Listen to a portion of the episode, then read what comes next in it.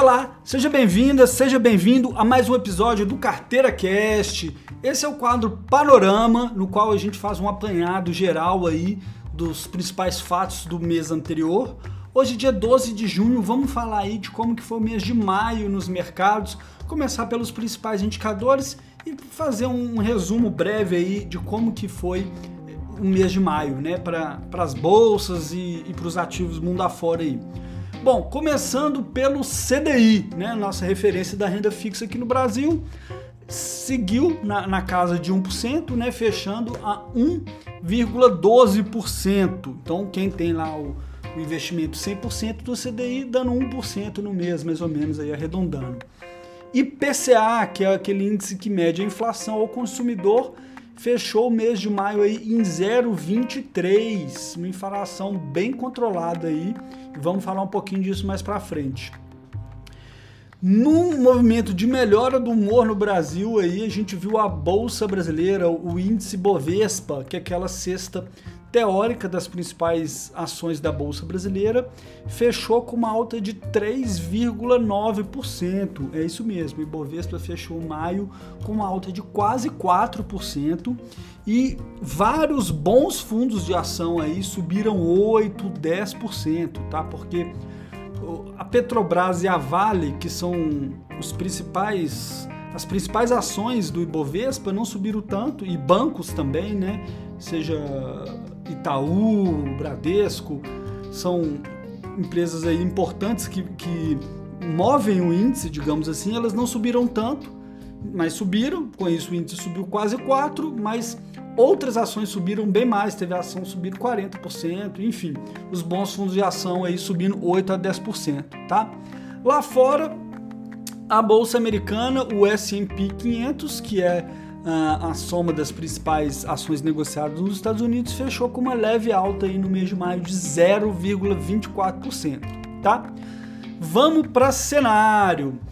Estados Unidos, começando como sempre lá fora, é, a gente viu dados mistos no mês de maio, tá?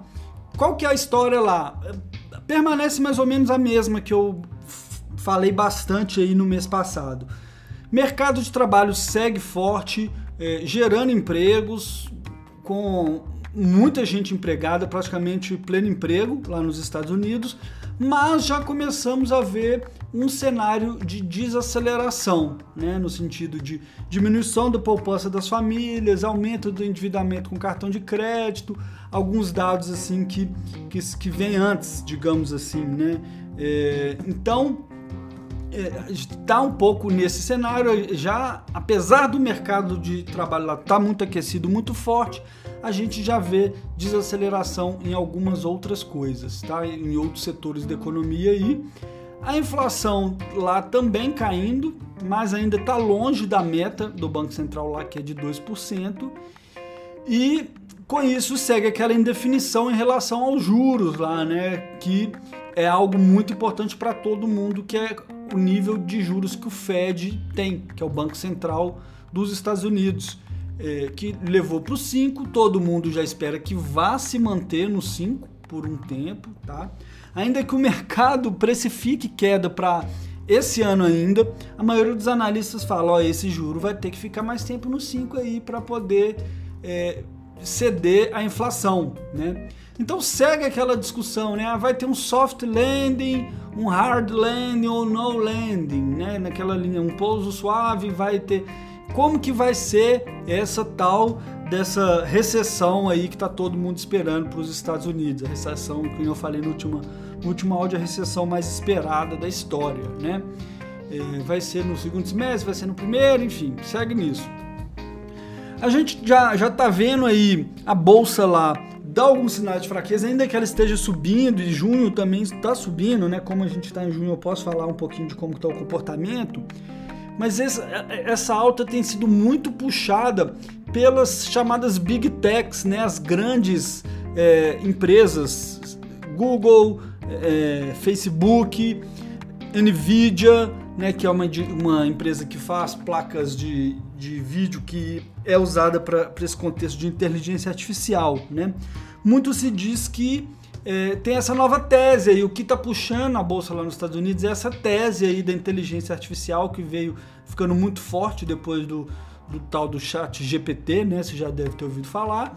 E empresas ligadas de alguma forma à inteligência artificial estão é, andando muito forte e com isso puxaram a bolsa dos Estados Unidos, tá? Mas tirando essas grandes empresas, tirando uma, sei lá, umas 5 a 10 empresas aí que subiram muito forte, tem muita empresa lá nos Estados Unidos que está caindo esse ano. Então é, é um ponto de atenção. Indo para a China, que é algo que influencia a gente aqui e também é um meio que um motorzinho do mundo, né? A gente pode falar que então um discurso um pouco de decepção pós-reabertura, né? Todo mundo achava que depois de, de reabertura do, do Covid lá e, e aumentar o consumo, é, mais viagens, esse tipo de coisa, igual a gente viu no Ocidente, mas não está vindo com a força esperada, ainda que né, esteja vindo um crescimento, né, mas já todo, todo mundo falando, ah, não vai ter mais aquele crescimento que a gente viu nas décadas passadas, na China, etc e tal. Então, é, isso para a gente pesa, por exemplo, em, em commodities como commodities metálicas, né, Vale, por exemplo, sendo influenciada com isso aí, com o preço do minério andando tanto. Mas ao mesmo tempo tem um aspecto positivo disso aí que dá uma segurada na inflação, né? As, as commodities não acelerando, é, elas como elas estão na base da, case, da cadeia produtiva, digamos assim, isso dá uma segurada na inflação do mundo também, né? E por fim chegando ao Brasil, né? Um, parece que estamos numa grande onda de, de bom humor aqui nos mercados, né? É, juros futuros caindo, é, bolsa subindo, em maio, que nem eu falei, os bons fundos subindo mais de 8%, em junho também está subindo, né, até então. E por que isso, tá? É, os principais motivos são, a gente pode colocar como a, a aprovação do arcabouço fiscal, no Congresso, ele ter sido apresentado e como ele veio, o mercado viu é, como positivo de certa forma, um, um, ficou muito falando o seguinte, é, é, poderia ter sido melhor, mas não foi ruim. Né? De certa forma, de bem resumida, o, o, o arcabouço fiscal apresentado pelo ministro Haddad, ela, ele travou o aumento de gastos do governo em 2% real. Né? E em, em, governos anteriores, antes de ter o teto de gasto, o Brasil, historicamente, o, o, o gasto com a máquina pública era de um aumento de 6% real. O que quer dizer 6% real? 6% acima da inflação. Então, muito se falou o seguinte, ó, nós não resolvemos de uma vez por todas a questão fiscal do país, né, que é aquela questão do, da dívida de longo prazo do, do país, mas para o curto prazo, para o médio, está equacionado. Né? Ele fala assim: ah, o, o, país não, não quebra nos próximos quatro anos. E isso já foi suficiente para tirar uma grande neblina aí da frente, né? É, e, e, esse assunto aí meio que página virada, apesar de que ainda tem que ser aprovado no Senado, né? Não, não foi totalmente é, resolvido, mas só disso ter acontecido já melhorou bastante o humor. E além disso, a inflação cada vez cedendo mais aqui, né? É, tendo, a gente tendo surpresas positivas na inflação, ela vindo abaixo do que o mercado esperava. E isso indica que talvez o Banco Central possa realmente, aí falando do nosso Banco Central, possa realmente cortar a taxa de juros aqui ainda esse ano. Ah, eu não falei também outra coisa positiva, não estava aqui na minha listinha aqui que eu tô que eu tô consultando, mas veio o PIB do primeiro trimestre também superou muitos superou e muito a expectativa, tá? Puxado principalmente pelo agro. Então tem gente falando, né, ó, Aqui não está também assim, nós não estamos crescendo milhares de, de, de, vezes, não, né? Não está o crescimento chinês, mas o PIB cresceu mais do que esperado, puxado pelo agro.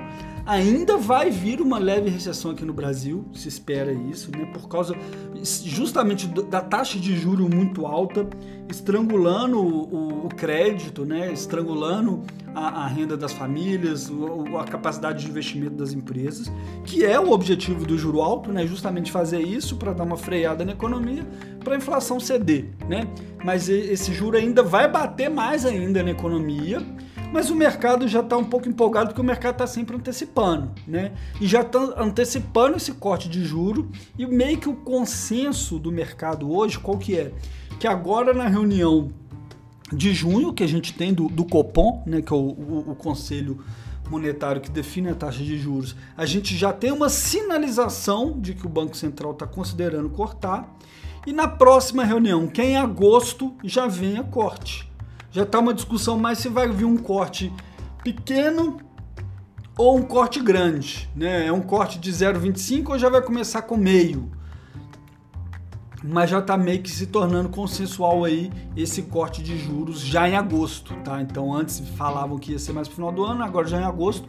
E é isso, né? Eu já tinha comentado que juro começando a cair os ativos de risco, que nem bolsa brasileira, que tava tinha sido muito amassada, né, como o mercado fala, tinha sofrido muito, tendia a andar bastante, subir bolsa, bolsa, fundos imobiliários, né? E eu, eu, acredito que esse movimento esteja só começando, tá? Não é um, não vai subir em linha reta, nunca sobe, ainda que tenha subido bastante nas últimas semanas, nos últimos dias. Pode ter baixas, como sempre, mas eu acredito que a gente possa estar entrando num, num outro ciclo interessante aí para os ativos de risco, se realmente vier esse, esse ciclo de corte de juros, tá? É, finalizando em uma outra notícia positiva foi salvo engano, maio foi o primeiro mês de muitos meses que os fundos de ações não tiveram é, resgate, que a gente tecnicamente a gente fala, fala que não tiveram captação líquida negativa, né? Porque tem sempre dinheiro entrando e saindo dos fundos.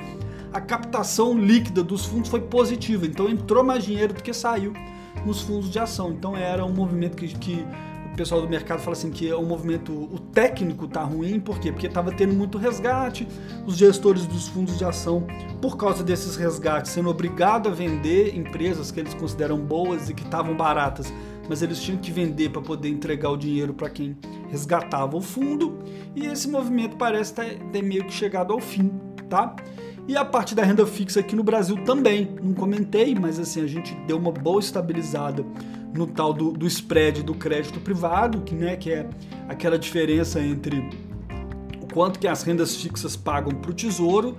Então deu uma parece que deu uma virada no humor. Podemos ter ruído, podemos ter coisas que vão mudar, mas tudo indica que a gente deu uma bela virada no, no humor aí nos mercados no Brasil e vamos torcer para isso continuar aí é, e seguindo. Né? Então, as carteiras moderadas né, de investimentos, que tem um pouquinho de fundo de ação, que tem fundo multimercado, foram muito bem esse mês de maio. Né? Então, depois de ter sofrido aí vários meses, as carteiras moderadas, várias deram aí 120% CDI, 130%, 140%, depende do tamanho de exposição em bolsa aí das carteiras, tá certo? Com isso eu vou encerrando o nosso panorama de hoje desse mês, né? Agradeço como sempre você por estar ouvindo. Estou aberto a feedbacks, pode mandar uma mensagem WhatsApp, mandar um e-mail para a gente, da forma que for mais conveniente para você aí. Não deixe de compartilhar esse áudio aí com quem você achar que vai ser interessante. Um forte abraço para você e até a próxima.